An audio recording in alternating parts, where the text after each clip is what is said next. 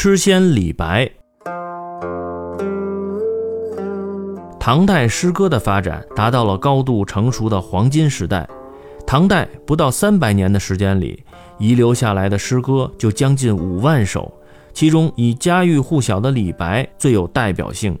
李白字太白，祖籍陇西成纪，也就是今天甘肃秦安西北。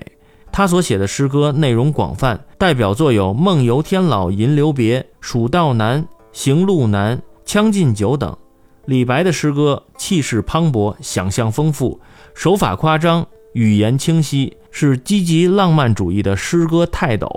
他的诗极大地提高了唐诗的艺术水平，被后人奉为诗仙。同时代较为有名的诗人，还有有诗圣之称的杜甫。